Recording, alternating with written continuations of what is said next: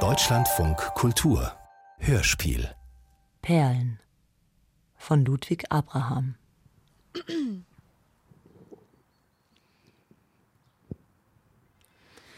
Don't go chasing waterfalls. Please stick to the rivers and the lakes that you used to. I know that you're gonna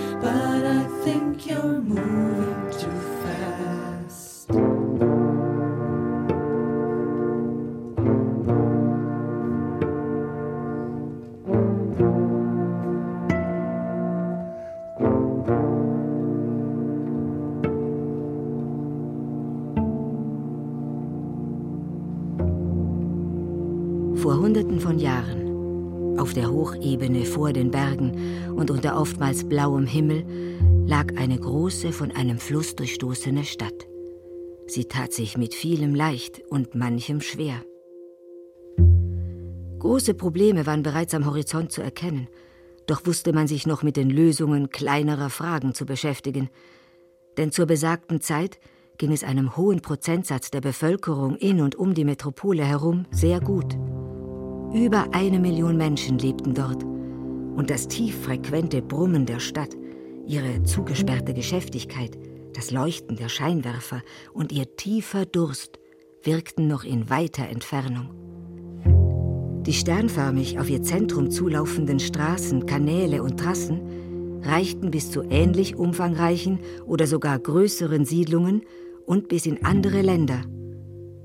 Mit diesen Gemeinschaften trieb die Stadt Handel und sah sich in einem Wettbewerb um Bedeutung und Wohlstand. Und im Vergleich zu vielen Teilen der eigenen Republik und sogar den meisten anderen Staaten war das durchschnittliche Einkommen in der Metropole höher. Vor allem als männlich wahrgenommene Personen verdienten prächtig. Die meisten von ihnen lebten gemütlich von der Arbeit für einen der zehn großen Konzerne, die findige und umtriebige Leute vor langer Zeit gegründet und deren Wohlergehen die Politik sich selbst zum obersten Ziel gesetzt hatte. Ein Gutteil der Menschen hatte ein Dach über dem Kopf und ausreichend zu essen, besaß ein eigenes Fahrzeug und einen kleinen Berg von Dingen, wusste sich zu unterhalten und abzulenken. Für das Weiterkommen oder zumindest die Sicherung des Erreichten schien gesorgt. Und das Vertrauen in diese Fürsorge war der Vertrag, den die Gesellschaft mit sich eingegangen war. Alles trieb nach vorn, in die Zukunft, und selbst Nostalgie diente als Wegweiser für Entscheidungen, die das Kommende betrafen. Es lagen bereits große Herausforderungen hinter der Gemeinschaft, und sie hatte aus ihnen und den eventuell begangenen Fehlern viel gelernt. Dies versicherte man sich und anderen in Ritualen immer wieder, lehrte es den Nachwuchs und gravierte es in metallene Tafeln. Neben den Denkmälern und alten Gebäuden errichtete man Kästen aus Glas und Stahl, Rechtecke aus Beton, Plätze und Streifen aus Asphalt, pflanzte hin und wieder einen Baum und plante Grünflächen, die mit eigenen Verordnungen ausgestattet wurden. Das Verhältnis zur vorindustriellen Natur war ein großes Thema dieser Zeit. Vieles, was die Menschen umgab, war von ihnen eigens zu ihrem Nutzen geschaffen worden. Der erreichte Wohlstand, das Funktionieren in einer Struktur und die Verfügbarkeit der stadtfernen Gebiete war für viele selbstverständlich. Es wurden jedoch bereits seit ein paar Jahren Stimmen laut, die die Endlichkeit dieser Gesinnung spürten, die sich dagegen positionierten und organisierten. Und die Auseinandersetzung dieser beiden Lager belastete die Gesellschaft zusehends. Genau wie der Versuch vermeintlich unbeteiligter Menschen, den Konflikt schlicht auszublenden. Eine große Sehnsucht war das Verlangen danach, Grenzen zu ziehen, um alles bestimmen, erklären und verwalten zu können, um Ansprüche zu formulieren und Zuständigkeiten aufzuteilen. Dies betraf nicht nur territoriale und gesellschaftliche Bereiche, sondern auch Emotionen und die subjektive Wahrnehmung der Welt.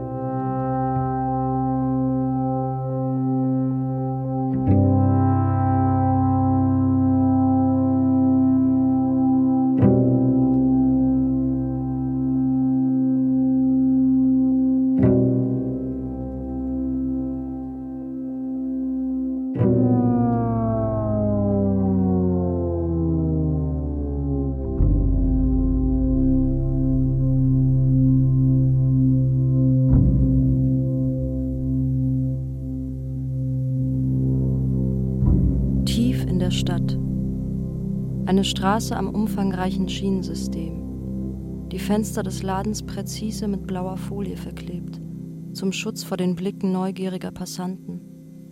Es riecht nach Chlor. Meine Hände brennen von der Bleiche, spüren das Vinyl des Schalters. Keine Kundschaft stört das Surren der Kabinen im düsteren Nebenraum. Niemand schleicht durch die sieben Reihen aus brusthohen Regalen. Plastik, Leder, Metall und eingeschweißte DVDs glänzen im Licht des Kronleuchters aus Plexiglas. Heute wird es keine Kundschaft mehr geben. Morgen wahrscheinlich auch nicht. Vielleicht Freitag. Die Funktion des Ladens war einmal. Seit Jahren fragen die Menschen, wie sich das denn bitte rechnet. Die Kabinen sind nicht mehr als eine Tür, ein Bildschirm, ein Stuhl, ein paar Knöpfe. Früher benutzte die Kundschaft sie fast immer allein, heute vermehrt zu zweit, entgegen ihrer ursprünglichen Bestimmung. Doch ich lasse sie. Irgendwo muss man schließlich hin. Und manchmal ist hinterher weniger zu putzen. Ein Zug fährt aus, die Vibrationen steigen durch die Beine, in die Hände, ein Spiegel fängt an zu schwingen und die Gläser der Fenster, der Keller ist verschlossen, kein Gast für die Nacht. Nichts riecht mehr nach gestern. Martin muss sich endlich melden. Morgen auf die Bank, Ruhe bewahren, Schultern entspannen.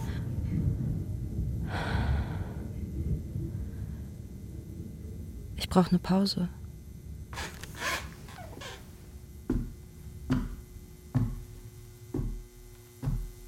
Aus den Kabinen beißt das Putzmittel.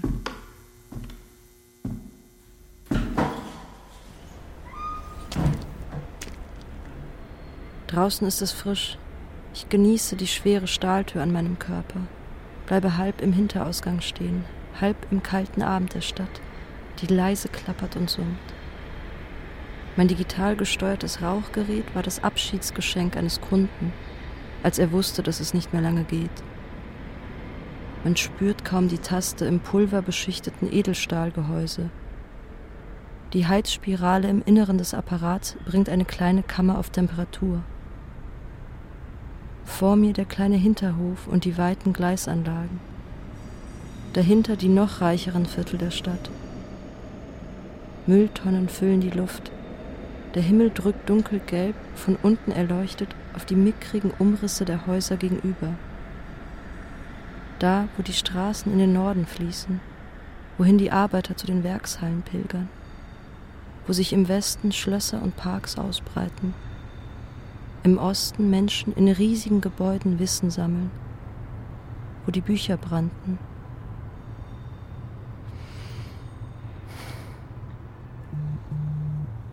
Die Vibration des Verdampfers signalisiert das Erreichen der Betriebstemperatur.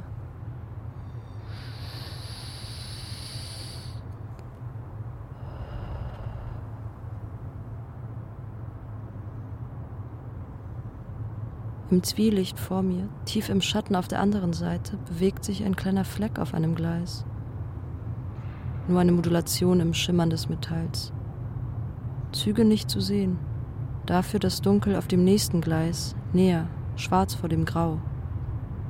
Die Bewegung kaum wahrnehmbar, geduckt, viel zu klein für einen gehenden Menschen. Eine Vorstadtbahn rauscht direkt am Zaun des Hinterhofs vorbei. Abgeknickte Hälse in beleuchteten Quadraten. Einzelne Gesichter blicken aus den Fenstern. Später Feierabend, schon wieder verschwunden. Eine Kapuze und langer Stoff schälen sich da in der Distanz aus der Dämmerung. Langsam, auf halbem Weg durch die Schienen, schleifen über den Schotter, fast ein Tier auf allen Vieren, bleibt stehen. Eine dunkle Öffnung dreht sich zu mir, verharrt. Ein Blick oder weniger. Man erkennt sich immer wieder, spürt das andere, weiß Bescheid. Martin. Ich schiebe mit dem Fuß den Ziegel an die Schwelle, gehe durch den Flur. Die Wärme des Ladens ist wie eine Decke und greife nach dem Handy. Wieder nicht. Und für diese Person ist jetzt kein Platz mehr. Keine Zeit. Nicht jetzt. Eigentlich nie wieder. Längst nicht mehr auszuhalten. Die ganze Affäre ein Fehler. Der Geruch von Linden, von teurem Puder, schicken Klamotten. Der Versuch, ständig ganz oben zu sein, immer höher, da, wo ich mich sowieso nicht sehen lassen kann. Meine Schultern werden weit, nur der Hinterhof zieht im Nacken. Es ist kurz vor neun, der Bildschirm in der Hand weiß es genau. Heute wäre sowieso früher Schluss gewesen, denn morgen muss der Mensch von der Bank getroffen werden. Das schlechte Scoring irgendwie mit Scham auszuhebeln, ist an sich schon viel verlangt. Noch dazu das fragwürdige Geschäft, die nicht geklärten Besitzverhältnisse. Oh my god, Lily, sweetness, I'm coming to town tonight. Like, I'll be at a. I can't. Ich habe keine Lust mehr auf diese Scheiße, diese Gestalten aus einem anderen Universum. I can't. Nicht für das Geld, nicht mal für das Fleisch. Not even for the pleasure. Es reicht.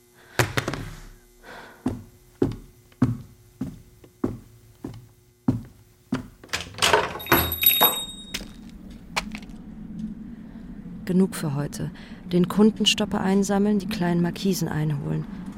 Auf der Straße ist nichts mehr los. Ein einsamer Scooter, ein paar gefrorene Flecken. Das Streusalz beißt in den Augen, das Plastik des Aufstellers kalt in der Hand. Das Metall der Kurbel brennt. Mein Spiegelbild im Fenster. Immer noch wie 19. Nur die Augen und die Zähne. Die Augen wie Perlmutt, die Zähne wie Stein.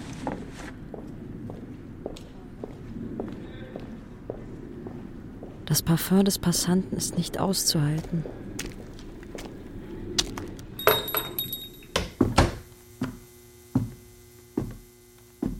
Die Sicherungen fallen. Außenbeleuchtung, Kronleuchter und Kabinen. Wer weiß, wie alt das andere ist.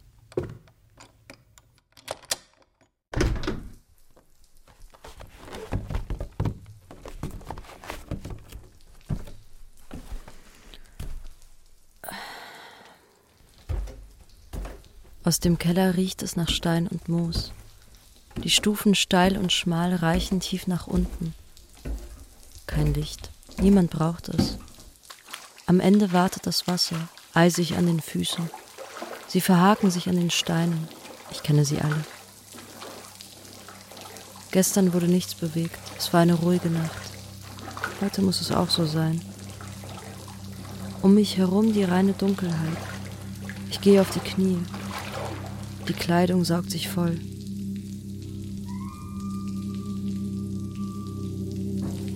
Das ferne Quietschen der Stahltür. Oben fällt etwas zu Boden, rollt durch den Flur. Die Augen weit offen. Willkommen zu Hause.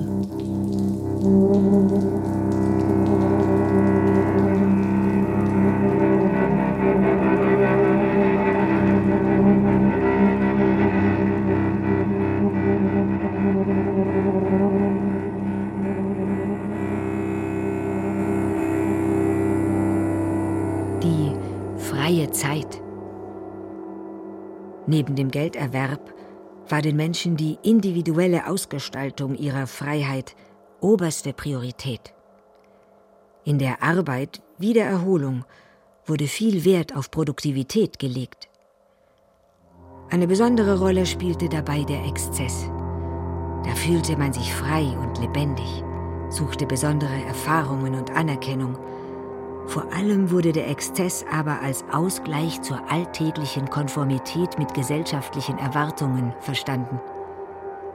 Eine interessante Gleichung, in der die Grenzüberschreitung bereits ins Ergebnis eingepreist war.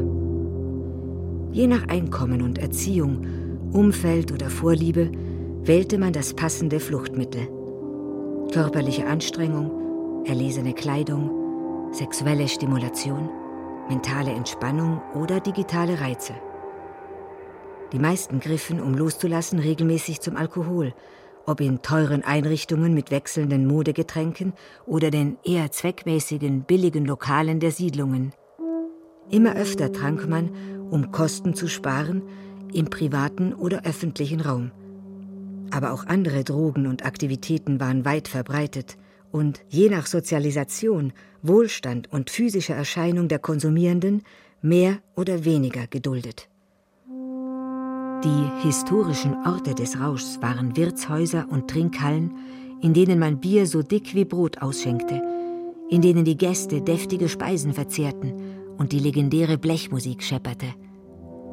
Eine jüngere Errungenschaft waren Clubs, dunkle Keller und Gewölbe, sparsam von rhythmischen Lichtern erhellt, in denen sich dünne Körper in langen Nächten eher synthetischen Rauschmitteln und wuchtiger Musik hingaben. Je nach Bedürfnis und Stand suchte man sich die Einrichtung, den Kontakt zu Gleichgesinnten sowie willige Partner. Manche Menschen ergingen sich aber auch derart in der Gestaltung der freien Zeit, dass sie wechselnde Sportarten, vielfältige Reisen oder eine Kombination aus mehreren Tätigkeiten so exzessiv betrieben, dass sie eine Gefahr für sich und ihre Umwelt darstellten. Dieser grenzenlose Drang hatte Tradition. Keine hundert Jahre vor dieser Zeit konnten sich nur die wenigsten Menschen ein solch intensives Vergnügen gönnen. Doch waren dies in der Regel Personen mit einer großen Sichtbarkeit, Regenten und Vermögende, zumeist allein durch die Gnade ihrer Geburt legitimiert. Ihr Lebensstil wurde weithin in Geschichten, Bildern und Musik rezipiert und auch noch lange nach ihrem Tod bewundert und nachgeahmt. So auch in dieser Epoche, in der bald alles verfügbar und erreichbar schien, und wenn nicht analog, dann zumindest virtuell. Die Verknüpfung der Welt war bereits weit fortgeschritten. Die vielen Menschen und fernen Länder ganz nah. Eine Fülle an Informationen ergoss sich seit ein paar Jahrzehnten über die hier vorliegende Gesellschaft, konfrontierte sie mit anderen Erfahrungswelten und neuen Lebensmodellen. Manche nahmen es als Inspiration, um die eigene Position auszuschmücken. Andere zuckten zurück und bestanden auf ihrer Identität. Doch wie sie auch reagierten, war den Menschen doch eines aufgetragen und gemein. Die Repräsentation der eigenen Werte erfolgte durch Konsum und alle drängten darauf, sich als wertvoll zu beweisen. Denn dieses Gefühl musste man sich verdienen.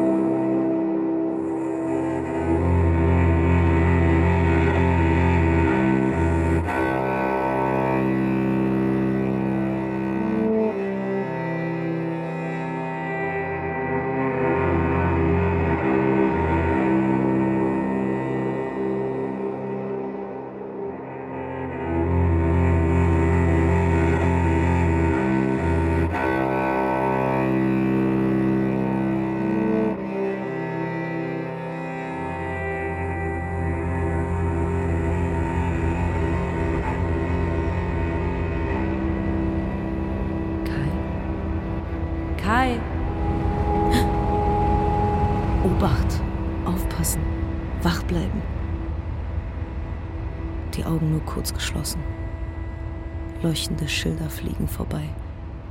Irgendwo in der Mitte des dunklen Landes. Kleine Tropfen zerplatzen an der Scheibe.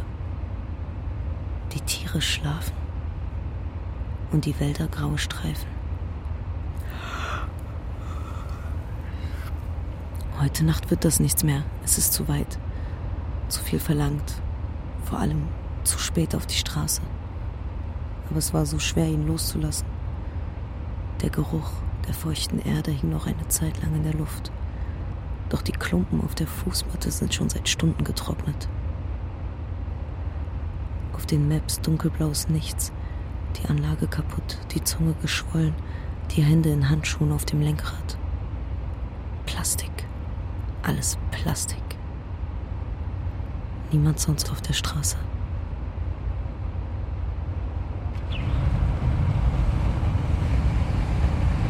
Es hat keine 5 Grad.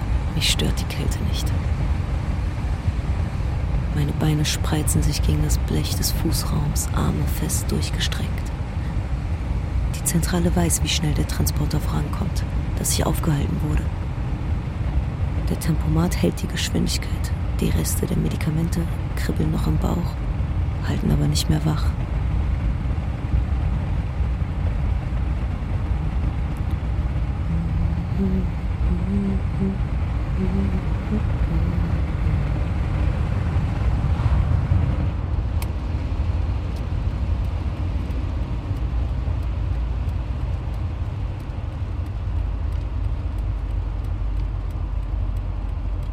Der Autohof strahlt kalt.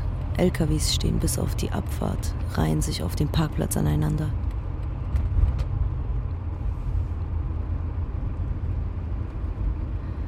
Ich will nah an die Felder, abseits der Beleuchtung.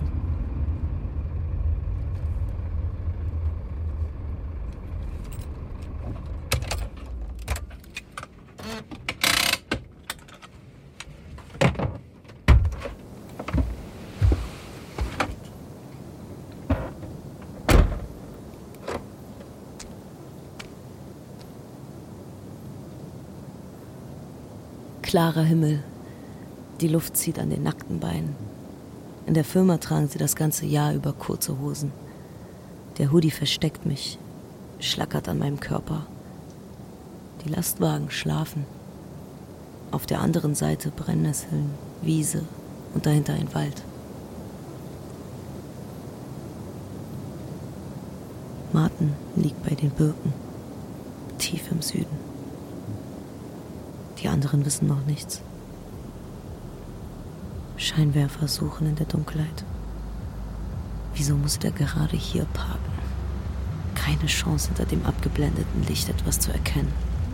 Und keine Lust auf Interaktion.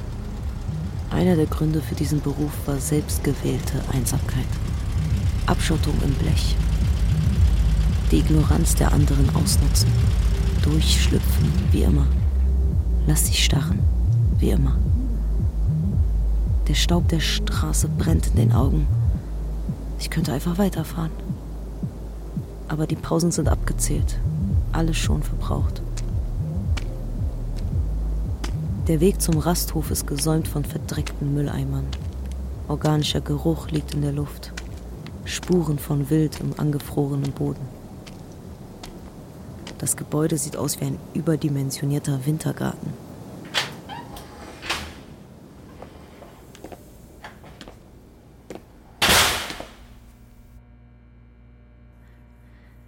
Leere, bis auf eine Dame hinter dem Kiosk. Sie blickt nur kurz von ihrem Smartphone auf, erkennt die blau bestickte Hose und weiß Bescheid. Zwischen Regalen mit Snacks und Heften ist eine offene Kühltruhe voller Getränke. Meine Hände liegen auf Wasserflaschen. Durch den Stoff der Handschuhe fühle ich das Plastik, die weiche Flüssigkeit dahinter, drücke sie sanft. Mir ist nicht kalt. Ich brauche nichts. Pause von den Autos. Zeit, damit der Mensch verschwindet. Ich brauche seine Blicke nicht. Martin war so gut darin, einfach nur da zu sein. Auf eine Art, dass man ihn gar nicht genau ansah, dass niemand auch nur irgendwas bemerkt hätte. Lange hat ihm das dabei geholfen, sich wohler zu fühlen als die anderen, weil er seine Eigenheiten nicht so sehr verstecken musste. Aber irgendwann hat er sich ganz aufgelöst. Von außen nach innen. Und was machst du da? Ich bleibe ruhig. Wie ein Reh im Scheinwerferlicht, ganz eingefroren. Ich, ich will dich ja nicht blöd anlabern, aber ich war mir vorhin am Parkplatz kurz nicht ganz sicher, was du eigentlich bist. Mädchen oder Junge? Ich suche stilles Wasser. Eine der großen Flaschen von ganz unten. Mir ist das eigentlich auch egal. Und hier im Licht sieht man es ja ganz deutlich. Ich nehme meine Flasche und gehe ruhig an die Kasse, aber niemand ist zu sehen. Du musst ja nicht gleich wegrennen. Ich schau dir gern hinterher, aber äh, hast du es heute noch weit? Sonst können wir auch zusammen Pause machen. Ich warte. Ich bleibe bei mir. Dir ist doch bestimmt langweilig auf so einer Nachtschicht. Und ich bin sehr gute Gesellschaft, sagen alle. Ich bin gern allein, danke. Tja, aber da verpasst du was, wenn du immer nur alleine bist. Man muss doch was erleben auf der Welt. Danke für den Tipp. Aber nein, Komm, lass mich wenigstens dein Wasser zahlen. Oder magst du noch was anderes? Ich lade dich ein. nein, danke. Ich brauche nichts. Und ich muss jetzt weiter. Okay. Blicke nur zum Ausgang. Sein Deo ist nicht auszuhalten. Dir entgeht was. Überlegst du? Sein Geruch hängt sogar noch vor der Tür. Am Himmel kommen die Wolken nach und verhängen die Sterne. Der Tag war zu lang. Die Nacht ist hier gerade auch kein Zuhause. Es ist gut, jetzt weiterzukommen, denn da ist nicht mehr viel zwischen mir und einem Neuanfang.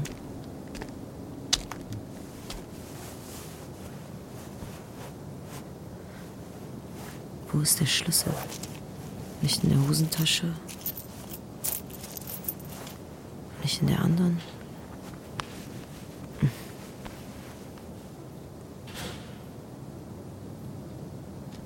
Die Gestalt kommt aus dem Rasthof. Eine dicke Jacke, in der einen Hand eine schwarze Dose. Er kommt entspannt näher. Einen ganzen Kopf größer als ich, hebt langsam die andere Hand. Zwischen den Fingern die schwarze Muschel aus Plastik. Im Licht der Laterne glänzt das Firmenlogo. Den brauchst du doch, wenn du nachher weiter willst. Ist dir aus der Tasche gefallen. Danke. Weißt du, die im Autohof mögen es nicht, wenn man einfach so rausrennt. Die meinte, sie sind ja kein Selbstbedienungsladen. Danke. Ich strecke sanft die Hand aus. Kein Problem. Das gehört sich doch. Wie so ein Handschuhe. Martin meinte immer, eine kleine Scheiße passiert jeden Tag. Weißt du, ich habe mir was überlegt. Entschuldigung, könnte ich bitte den Schlüssel haben? Ich muss weiter. Ja, natürlich, aber du bist doch nicht auf der Flucht, oder? Und ich dachte mir, also wenn ich nicht neben dir geparkt hätte, würdest du jetzt nicht wissen, wo dein Schlüssel ist. Also können wir doch auf den glücklichen Zufall anstoßen und uns kurz kennenlernen. Er nimmt den Arm runter und holt aus seiner Jackentasche eine kleine Flasche. Meine Hand ist ihm immer noch entgegengestreckt. Tada, einmal Piccolo und einmal Energy. Du musst ja noch fahren, ne? Ich weiß ja nicht, wie wild das bei euch zugeht. Aber ich glaube, du könntest dich mal ein bisschen entspannen. Das tut dir gut. Er stellt die Dose auf den Mülleimer neben sich, schiebt den Schlüssel in seine Jackentasche, schraubt die Flasche auf und wird sie mir gleich hinhalten. Wie gesagt, danke für den Schlüssel, aber ich muss wirklich weiter. Ja, gleich. Jetzt nimmst du erst mal einen Schluck. Nein, danke, ich möchte nichts. Könnte ich bitte den Schlüssel haben? Jetzt stell dich doch nicht so an. So wird es nichts. Er nimmt einen tiefen Schluck, verzieht dabei die Augen. Ich blicke ihm zum ersten Mal offen ins Gesicht. Er setzt ab, Oh, klatscht mit seiner freien Hand halb fest in meine ausgestreckte. also, es ist kein Champagner, aber es hilft bei so einer Nacht. Komm, ein Schluck. Ich war gerade bei einem Freund. Ich wohne nicht weit weg. Seinem Gesicht gehört hier alles. Zu gut für Rotkäppchen. Ich würde wirklich gerne weiterfahren. Und ich würde gern noch ein bisschen Spaß haben. Du doch auch, das sehe ich dir doch an. Komm, ich werde das hier sicher nicht allein austrinken. Der Sekt riecht bitter. Sein Deo ist alles vor mir. Das Wasser zieht an meinem Arm, meine Muskeln sind entspannt, die Schultern werden weit, Bäume biegen sich im Wind. Bitte geben Sie mir den Schlüssel. Ja, ja, jetzt mal nicht so förmlich. Bist du sicher, dass du nichts trinken willst? Ja. Bitte geben Sie mir den Schlüssel oder ich rufe die Polizei. Ich habe gesagt, nicht so förmlich. Und außerdem hast du ja gar kein Handy dabei. Und was willst du denn sagen? Dass du deinen Schlüssel verloren hast und ich ihn gefunden habe? Das war doch noch nett gemeint. Du hast dich ja schon da drin so komisch angestellt. Mein Telefon klemmt an der Windschutzscheibe des Transporters. Oder vielleicht wolltest du auch einfach ein bisschen Kontakt. So nachts auf dem Rastplatz, halb angezogen. Hier treffen sich doch die Freaks, das wissen alle in der Gegend. Und machst jetzt ein bisschen auf schüchtern. Er merkt gar nicht, dass ich ihn nicht sehe. Wir rufen nie die Polizei. Er sieht von oben auf mich herab. Ich spüre es, seine Brust vor mir. Zwischen saurem Alkohol, künstlichem Holz und Vanille rieche ich jetzt den Schweiß, die Erregung. Meine Hände beginnen zu spannen. Langsam drückt alles nach außen. Die Fesseln wachsen. Wir haben jetzt noch ein bisschen Spaß und dann kannst du weiter Pakete ausfahren. Ich hebe meinen Blick. Sein Kiefer ist verspannt. Es pocht in seinem Körper. Ich drehe meinen Kopf zu den Bäumen. Sie fangen mich. Brennnesseln küssen meine Beine. An den ersten Bäumen kleben Taschentücher. Auf dem Boden liegt Plastik. Ich will tiefer zu den Sträuchern, will eintauchen, strecke meine Hand aus. Warte, das ist genug. Ich greife in die Äste. Die Naht des Handschuhs gibt nach. Ich lasse los. Meine Schultern wachsen. Hey,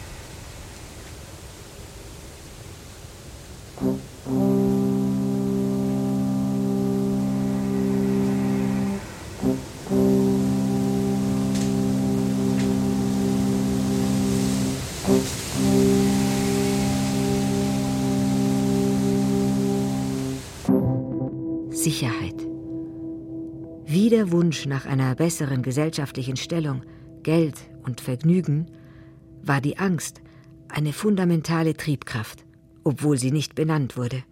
Vielmehr operierte die Gemeinschaft mit dem Versprechen auf Schutz und dem Ausbleiben von Schmerz und Scham. Die Regierenden waren geübt darin, diese Sicherheit zur unangefochtenen Grundlage von Fortschritt und Frieden zu erklären. Sicherheit in der Planung, Sicherheit für den Nachwuchs, Sicherheit im Verkehr und Sicherheit für die Verwaltungseinheit. Letztere wurde mittels eines sehr alten Konzepts zum Körper des eigenen Volkes deklariert. Die Flexibilität, mit der der Begriff der Sicherheit dabei verwendet wurde, stand im Gegensatz zum sehr rigiden Verständnis der Bereiche, die sicherer gemacht werden sollten. Wie Verkehr, Planung und ein Volk konkret auszusehen hatten, war klar definiert. Die Feste, mit denen die Sicherheit zelebriert wurde, waren große Übungen, Spektakel, bei denen Straßen und Plätze gesperrt wurden. Menschen in massiger Rüstung zu sehen waren, Fahrzeuge mit kreischendem blauen Licht und quietschenden Reifen durch die Stadt rasten und modernste Fluggeräte am Himmel standen. Eine aufregende Spannung lag dann in der Luft, wenn die Verwaltungseinheit zeigen konnte, was möglich war. Sie versprach viel, um die Gemeinschaft zu schützen, und erließ stets neue Gesetze. Man überwachte, um Bescheid zu wissen. Man zeigte Stärke, um eigene Unsicherheiten unsichtbar zu halten. Und man ermächtigte sich dazu, verdächtige Menschen schon vorsorglich für eine Zeit aus der Gesellschaft zu entfernen, um Straftaten im Voraus zu verhindern. Ängste mussten nicht benannt werden. Die Begriffe waren groß und das Versprechen wie ein Schwamm. Der zeitgenössische politische Werbespruch sichere Zukunft in Freiheit fragte nicht, was die Freiheit denn nun ist. Er fragte auch nicht nach der Zukunft, sondern verwies auf die, die Freiheit und Zukunft vermeintlich bedrohten. Die von einer Mehrheit gewählte Regierung genoss Vertrauen. Sie verwies auf die Regierenden vor ihnen und die davor. So hatte sie den Segen der eigenen Geschichte. Kontinuität und Tradition halfen dabei, sich Angst und Unerwünschtes vom Körper zu halten. Doch der Wunsch nach Sicherheit war nicht nur die Absenz von Schmerz und Scham, er war interessanterweise auch an das Versprechen von Selbstbestimmung gekoppelt. Wer sicher war, war frei, sich zu entfalten. Besonders finanzielle Stabilität spielte dabei eine wichtige Rolle. Wer es sich leisten konnte, besorgte eine bessere Ausbildung. Nicht nur für sich selbst, sondern vor allem für den eigenen Nachwuchs. Individuelle Förderung, ein Heranwachsen unter Kindern gleicher Herkunft, Netzwerke für Karriere und Partnerschaften standen für eine sicherere Zukunft. Wer es sich leisten konnte, fuhr in wuchtigen Fahrzeugen, die denen der schwer bewaffneten Sicherheitskräfte in Größe und Verdrängung kaum nachstanden. Sie waren repräsentativ, versprachen Freiraum und Schutz für die Insassen. Letzteres ein Tauschhandel mit der Sicherheit der anderen am Verkehr Teilnehmenden. Und wer es sich leisten konnte, besaß eigenen Wohnraum. Das heißt, eine Person erwarb ein Haus oder einen Teil davon und konnte darin wohnen. Oder konnte, was zu dieser Zeit häufiger der Fall war, andere Menschen gegen monatliche Zahlungen darin wohnen lassen. Diese Wohnräume waren in ihrem Umfang und ihrer Ausgestaltung Abbilder des sozialen Rangs ihrer Bewohnerinnen oder ihrer Besitzer. Solch eine Immobilie war für viele der Inbegriff von Sicherheit. Die Gemeinschaft wusste zum Großteil um den Punkt, an dem einer Person die Sicherheit entzogen wurde. Dass dies stets möglich war, galt als Motivation und Druckmittel. Ganze Gesellschaftsschichten hatten bereits erfahren, was Disziplinierung bedeutete. Besonders betroffen waren Menschen mit geringem Einkommen oder mangelnder Repräsentation. Und solche, die Gesetze verletzten oder nicht der Norm entsprachen.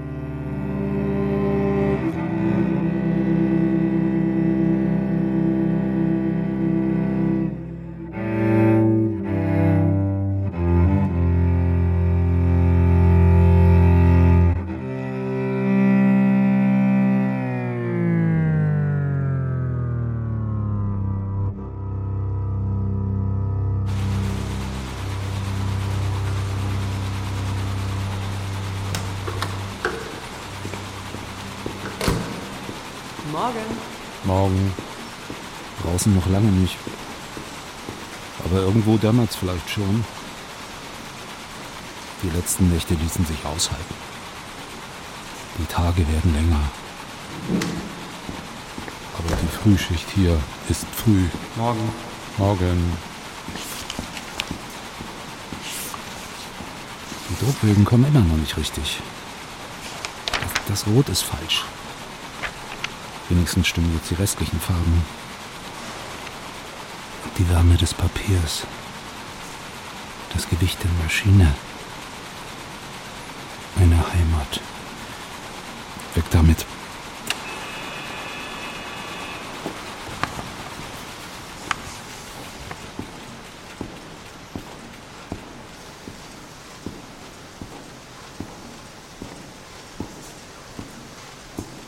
Remi, warte, ich mach dir auf. Danke.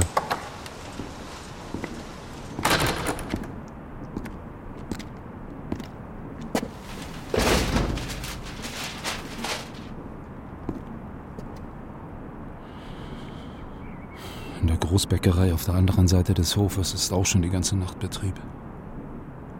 Im Fenster die Menschen in ihren weißen Anzügen und den silbernen Geräten. Knetmaschinen, ein ökologischer Betrieb. Und da ist Camille. Sie blickt auf, verzieht keine Miene, arbeitet weiter mit der Plastikhaube auf dem Kopf. Ihre Haare lassen sich kaum bändigen. Sie hat Kais Locken und Olas sturen Schädel. Es ist gut, dass sie hier geblieben ist. Sie wollte schon früh in ein normales Unternehmen mit anderen sein. Hat die Ruhe dafür. Die Druckerei war ihr zu laut. Besonders die alte Presse. Die letzte dieser Größe, weit und breit. Man riecht die Masse, das Öl. Wenn sie irgendwann zu teuer wird, muss eine Neubeschäftigung her. Dann ist es Zeit zu gehen.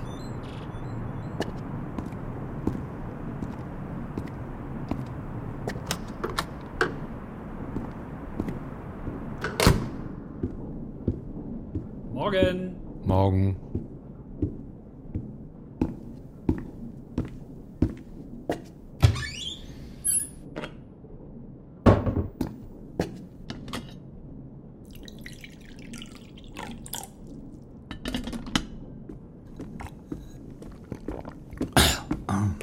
Morgen. Morgen.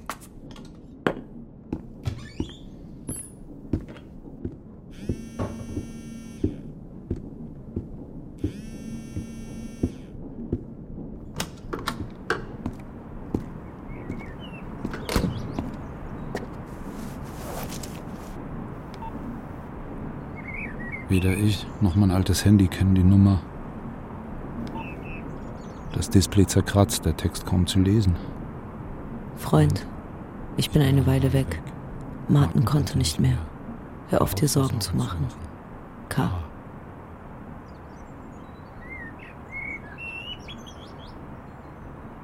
Die Kratzer verschwimmen. Er konnte schon lange nicht mehr. Ich weiß nicht mal mehr, wo er zuletzt war.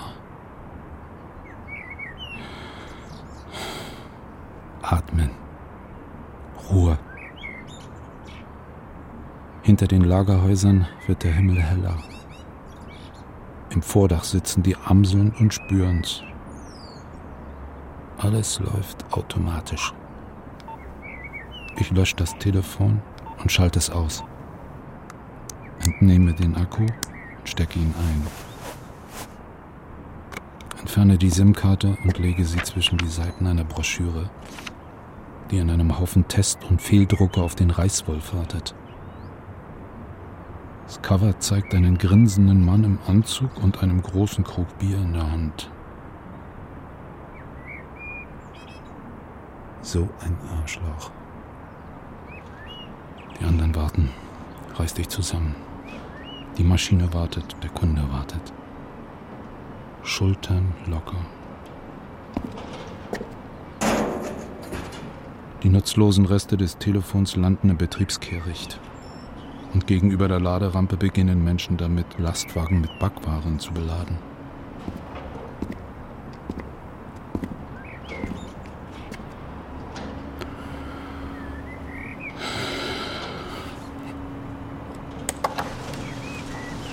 Der Tag bricht an.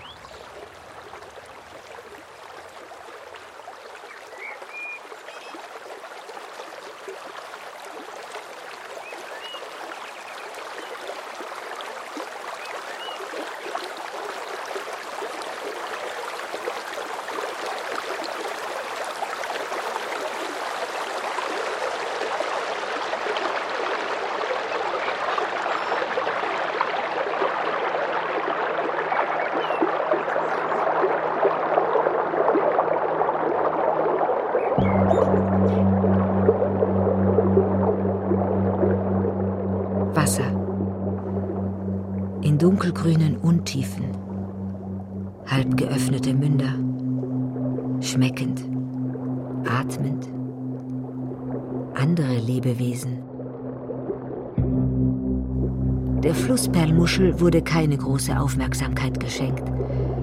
Ein rätselhaftes Geschöpf, das so sensibel auf Veränderungen seiner Umgebung reagierte. Junge Larven nisteten in den Kiemen einer bestimmten, schon damals vom Aussterben bedrohten Fischart. Und nach mehreren Monaten lösten sich die Larven von ihrem Wirtstier, setzten sich an geeigneten Orten ab, wuchsen aus und bildeten Kolonien. Manche Exemplare wurden auf ein Alter von 300 Jahren geschätzt. Noch ältere waren Stoff lokaler Mythen. Doch in zunehmend wärmerem Wasser wurden die Tiere kleiner und lebten immer kürzer. Düngemittel spülten durch die Flüsse, die Böden wurden salziger, der feine Staub von Industrie und Verbrennungsmotoren fing sich in den Gewässern und so lösten sich die Kolonien der Tiere auf oder sie starben einfach ab. Dabei waren diese Wesen einzigartig. Verletzungen oder Einbohrungen von Parasiten überlebte die Muschel durch einen besonderen Mechanismus. Sie nahm die Wunde in sich auf und verschleppte sie tief in ihr Mantelgewebe. Dort bildete sich eine Zyste, an der sich Calciumcarbonat, das Baumaterial der schützenden Außenschale, Schicht um Schicht ablagerte. So entstand schließlich eine milchig glänzende runde Perle. Diese erstaunliche Überlebensstrategie war jedoch nicht bei allen Exemplaren vollständig entwickelt. Die Voraussetzungen dafür waren und sind unklar. In vorangegangenen Jahrhunderten stellten Menschen auf der Suche nach wertvollen Perlen die größte Gefahr für die Tiere dar. Diese Bedrohung hatte sich durch die Verbreitung von Zuchtperlen und synthetischen Werkstoffen aufgelöst. Die vollständige Ausrottung der Flussperlmuschel besorgte dann die schleichende, aber grundlegende Veränderung ihres Lebensraums.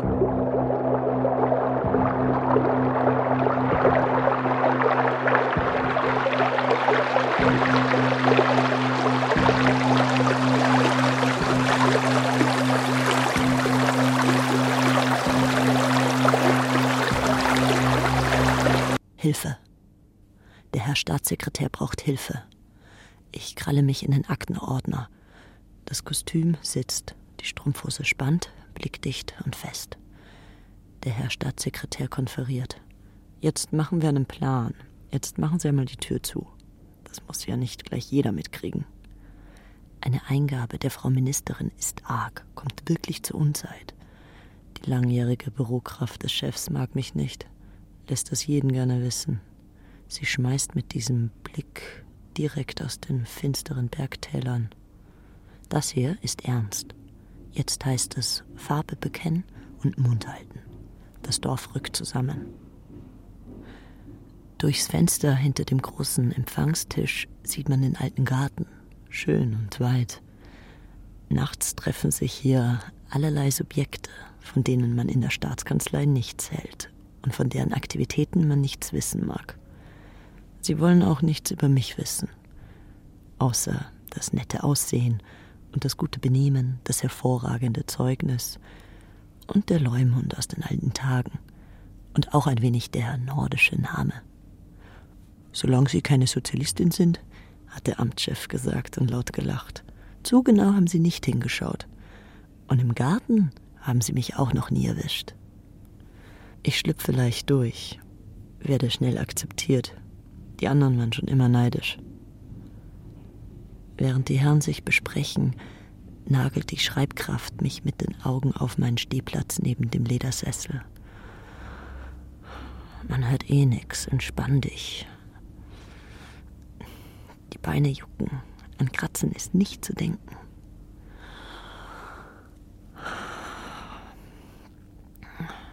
Es wird ein langer Tag. Das ist jetzt schon sicher. Davor haben alle gewarnt. Schlechte Bezahlung, kein Feierabend, ab 6.30 Uhr erreichbar sein, sonst braucht man sich gar nicht bewerben.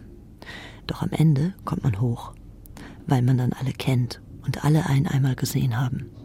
Nur anstrengen muss man sich. Kapieren, dass man einfach den Mund hält und mitmacht. Und wann man dann vielleicht doch einmal nach vorn treten kann. Nur nichts leichtfertig riskieren. Wer sich rauswagt, kann ganz schnell verlieren. Das hat uns Remi schon vor Ewigkeiten beigebracht. Aber der kam von woanders. Die Vorsicht war alles, was sie hatten. Aber ich will gesehen werden. Ich will dabei sein, will. Büro Staatssekretär Sieber-Eck am Apparat? Nein, der Herr Staatssekretär ist gerade in einer Besprechung. Nein, da rufen Sie bitte später nochmal an. Wiederhören. Sie hat mich kaum eine Sekunde aus den Augen gelassen und tut dem Menschen am Telefon tatsächlich einen Gefallen. Die Stimmung ist seit einer Stunde angespannt. Die schlechten Neuigkeiten warteten schon am Morgen in der Hauspost. Ihr Blick trifft mich. Es ist zu nah. Kann ich Ihnen eigentlich irgendwie behilflich sein? Nein, du kümmerst dich mal schön um den Herrn Amtschef. Das tue ich. Danke. Das glaube ich. Wirst den Job ja nicht umsonst bekommen haben. Ja, ich habe hart gearbeitet. Oder was meinen Sie damit? Also schnell bist du nicht. Aber ihr jungen Dinger wisst schon, wie ihr euch durchsetzt. Sie hat keine Ahnung, wie alt ich bin. Ich würde ihr gern so viel sagen oder zeigen. Mit Charme, meinen Sie? Ha, ja, genau. So kann man es auch ausdrücken. Wie würden Sie es dann ausdrücken? Werd nicht frech, da habe ich schon ganz andere als dich kommen und gehen sehen. Und die waren hübscher als du oder hatten mehr auf dem Kasten. Ja. Und jetzt bin ich hier. Ja, man muss wohl mit der Zeit gehen. Früher war wohl einfach alles besser. Na, so etwas wie dich hätten sie da auf alle Fälle nicht so einfach in die Kanzlei gelassen. Da haben Sie recht. Und in ein paar Jahren lache ich über dich. Allerhöchstens in irgendein Landratsamt oder so. Aber hier. Wenn du wüsstest, wo sich dein Chef nachts rumtreibt. In Lillys Kreisen kennt man ihn. Endlich. Bis später. Wiederschauen, Frau Eck. Wiederschauen, Herr Dr. Ritter. Fräulein Haug, Ich spüre ihren Blick in meinem Nacken. haben Sie da schon das Dossier vom Leiter STK? Genau. Guten Morgen. Guten Morgen. Äh, Sagen Sie bitte den Termin um 8.30 Uhr ab. Es gibt gleich ein bisschen was zu tun. Und am Nachmittag wird es wohl ein wenig knapp. Die Sitzung ist doch nur im kleinen Kreis und könnte sich ziehen. Also werden wir beide unser Gespräch auf die nächste Woche verlegen. Sehr gern. Beim persönlichen Referenten vom Chef wartet auch noch etwas für mich. Holen Sie das bitte ab, sobald wir fertig sind? Natürlich. Von der Frau Eck können Sie wirklich viel lernen. Auch wenn Sie natürlich nicht als Professional enden wollen, aber die hat Biss. Sehr zuverlässig. Hält dem Sieber seit Jahren den Rücken frei. Bis, ja. Und wenn ich es nicht besser wüsste. Guten Morgen. Guten Morgen. Ähm, könnte man meinen, dass sie langsam Gefallen an Ihnen gefunden hat. So ein freundliches Necken, das zeugt von Sympathie bei uns. Das können Sie doch ab, oder? Ich bin nicht aus Zucker. Ha, eben. So habe ich Sie auch nicht eingeschätzt. Bitte? Er lässt mir immer den Vortritt. Guten Morgen. Äh, Entschuldigung, Georg, hast du kurz eine Minute? Aber klar. Äh, Fräulein Haug, gehen Sie doch schon mal rein, ich komme gleich.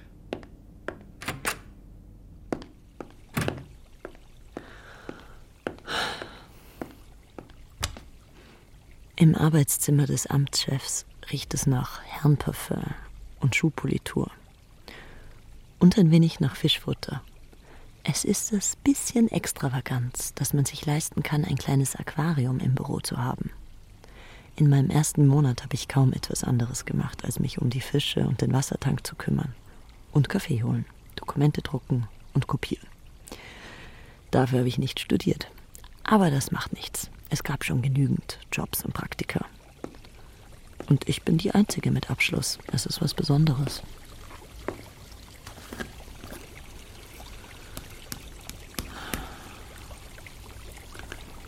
Die Fische schnappen nach dem Futter.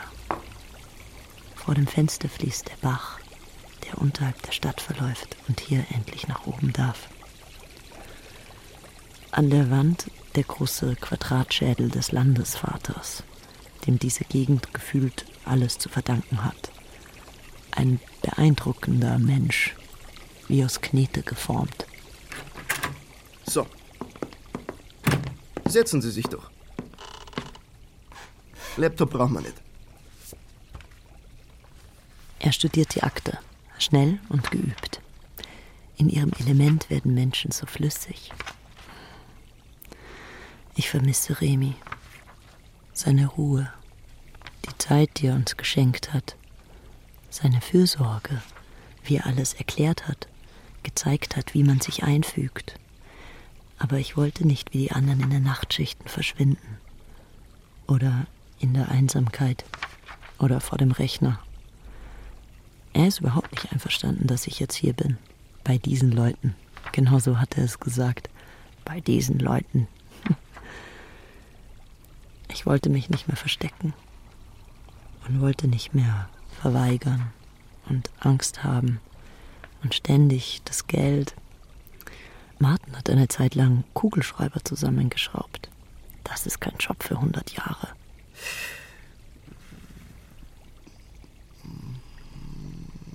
Na gut, äh, machen wir eine Notiz.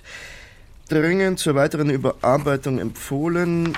ausgeführte Problematik noch nicht von Bauherren bestätigt. Das kannst du doch selbst schreiben. Kein Gewinnerthema im Wahlkampf, dilatorische Behandlung angezeigt, diesbezogene Kontaktaufnahmen mit BMDV und anderen Bauträgern nur in Rücksprache mit der STK. Du willst es nicht selbst schreiben. Vor dem Hintergrund der BTW offensive Öffentlichkeitsarbeit nicht angemessen. Du willst, dass es von oben kommt, aber ohne dass es jemand war. Das war alles? Ja, danke. Er nimmt den Zettel, überfliegt ihn, legt ihn im Dossier ab, klappt den Deckel zu und lächelt mich an. Soll ich die Akte gleich mitnehmen? Die erhält die Frau Ministerin nachher persönlich. Danke. Er nimmt den Hörer auf. Zeit zu gehen.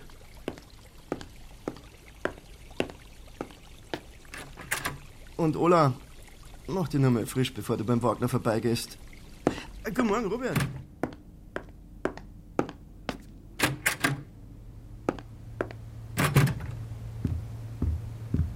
Was sollte das?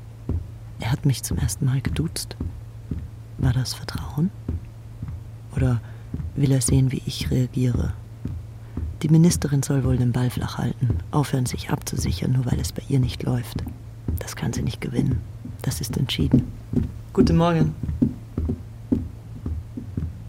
Stimmt wirklich was nicht?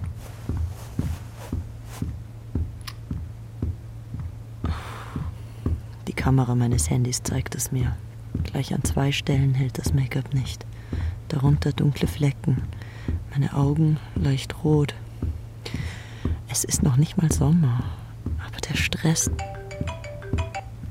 Hallo? Hallo. Das ging schnell. Ich hatte das Handy gerade in der Hand. Wie fühlst du dich? Gut. Ich bin auf der Arbeit, es ist viel los. Kannst du noch atmen unter den ganzen Loden? Ja, sehr gut. Rufst du deshalb an?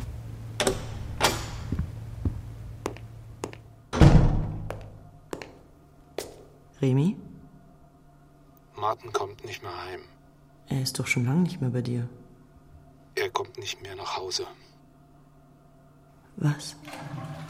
Alle bleiben jetzt erstmal für sich.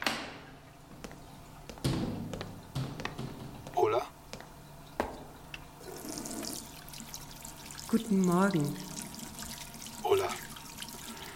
Es tut mir leid. Auch, dass wir gerade kaum miteinander sprechen. Ich kann mir vorstellen. Ich habe hier schlecht Empfang. Okay. Ich melde mich. Hm. Du meldest dich.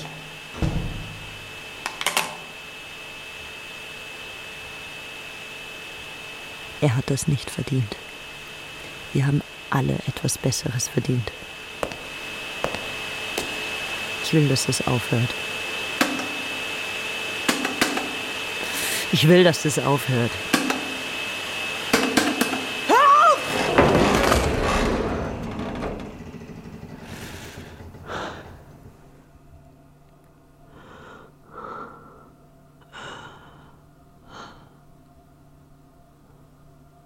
Da liegt das traurige Ding.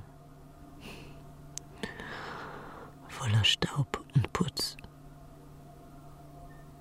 Meine Hand ist rot und geschwollen.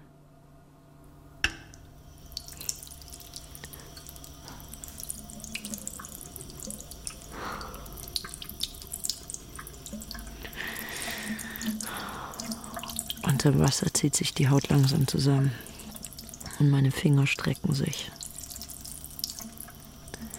Hinter meiner Stirn tut sich ein Raum auf. Martin taucht im Fluss.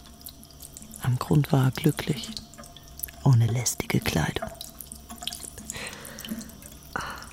Ich muss mich unter Kontrolle haben. Es kostet so viel Kraft.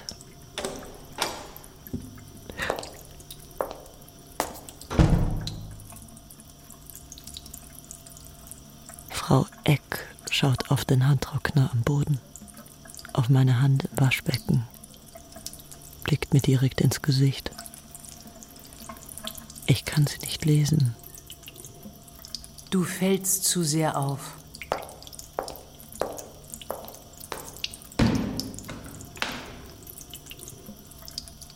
Ich habe sie nicht erkannt.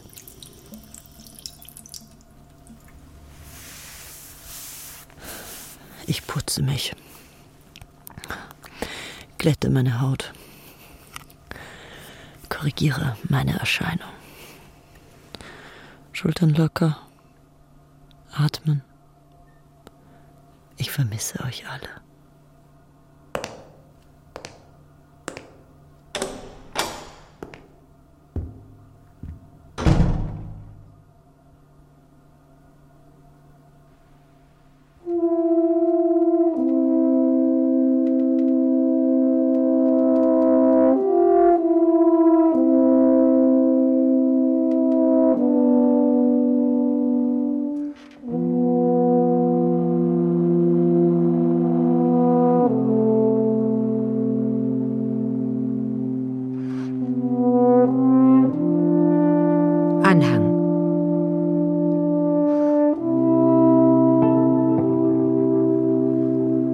Lange vor dieser Zeit gab es Wildkatzen und Luchse in den Bergen.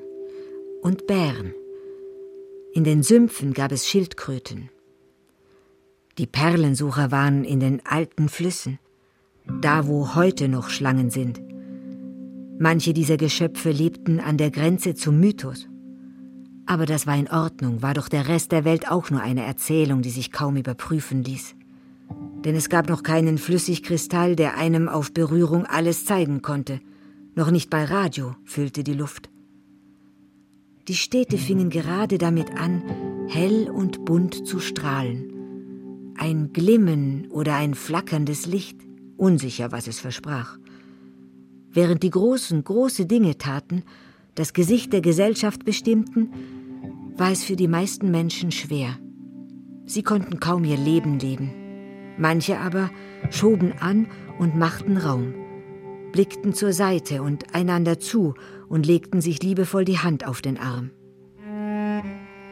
Eine Frau, die sich den Namen eines Mannes gab, schrieb in ein Buch Denn wenn das Gute wächst in der Welt, dann liegt es teilweise an Taten, die nicht in den Geschichtsbüchern stehen. Und dass es um dich und mich nicht so schlecht steht, wie es sein könnte, verdanken wir zur Hälfte der großen Zahl, die zuversichtlich ihr Leben im Verborgenen führten und in Gräbern ruhen, die niemand besucht.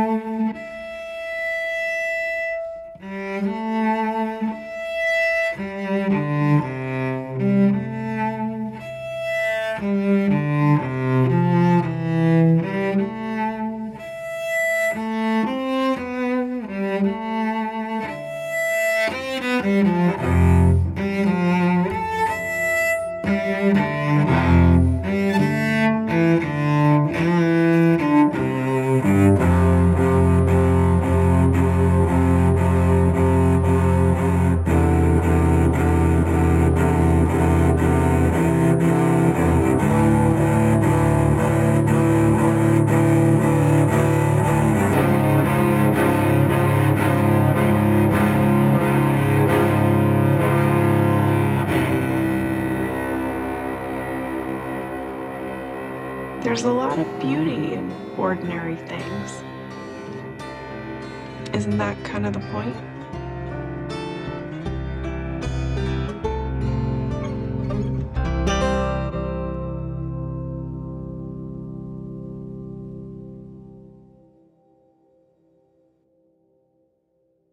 Perlen von Ludwig Abraham.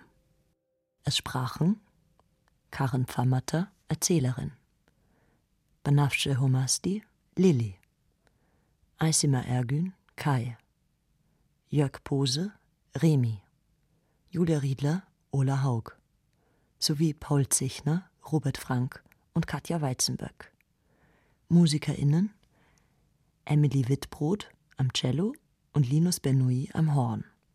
Besetzung Kati Bonjour. Ton und Technik Thomas Monnerjan und Christoph Richter. Regieassistenz Delia Lang. Komposition und Regie Ludwig Abraham. Dramaturgie Christine Grimm. Produktion Deutschlandfunk Kultur 2024